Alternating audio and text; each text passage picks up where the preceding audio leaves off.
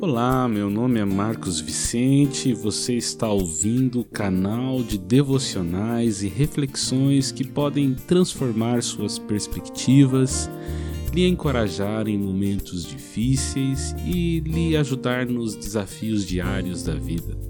Caso ainda não esteja inscrito, inscreva-se para ser notificado sempre que tiver algo novo por aqui. Bem, meu tema de hoje é Em Deus faremos proezas. Em Deus faremos proezas. Baseado no capítulo 60 do livro de Salmos, onde nós encontramos grande fonte de conhecimento e inspiração para o dia a dia. Este salmo relembra uma inesperada reviravolta militar que está narrada com maiores detalhes no livro de 2 Samuel, capítulo 8, lá no Antigo Testamento.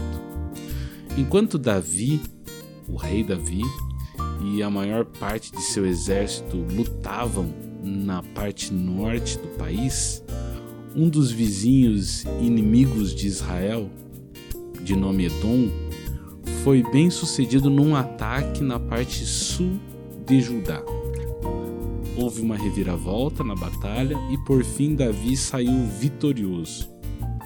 Porém, o Salmo 60 reflete o sentimento que tomou conta do povo durante este período. O primeiro verso expressa o sentimento de um aparente abandono divino. O salmo se inicia da seguinte forma: Ó oh Deus, tu nos rejeitaste e nos dispersaste. Tens estado indignado, mas agora restabelece-nos. Guarde isso. Deus é especialista em acabar com batalhas para nos trazer a paz, mas em algumas circunstâncias ele permite determinadas batalhas para nos manter em paz.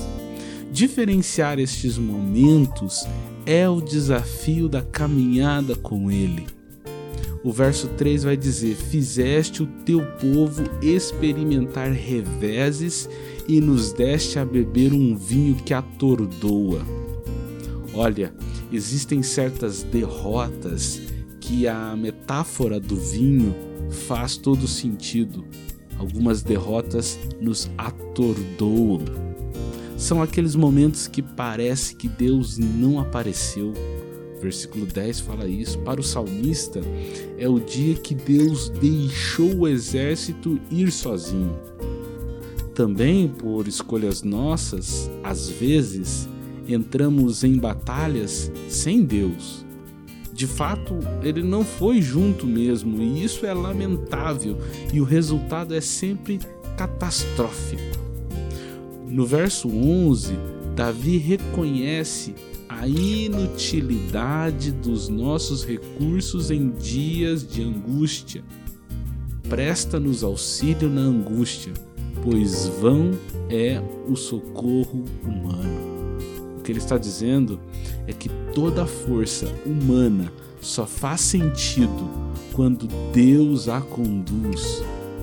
Por fim, surge a canção confiante, versículo 12: Em Deus faremos proezas.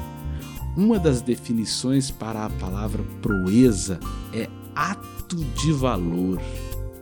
Logo, em Deus, nossos atos têm valor. Isso os torna extraordinários. Em Deus faremos proezas, em Deus faremos atos extraordinários e de grande valor. Que Deus te abençoe.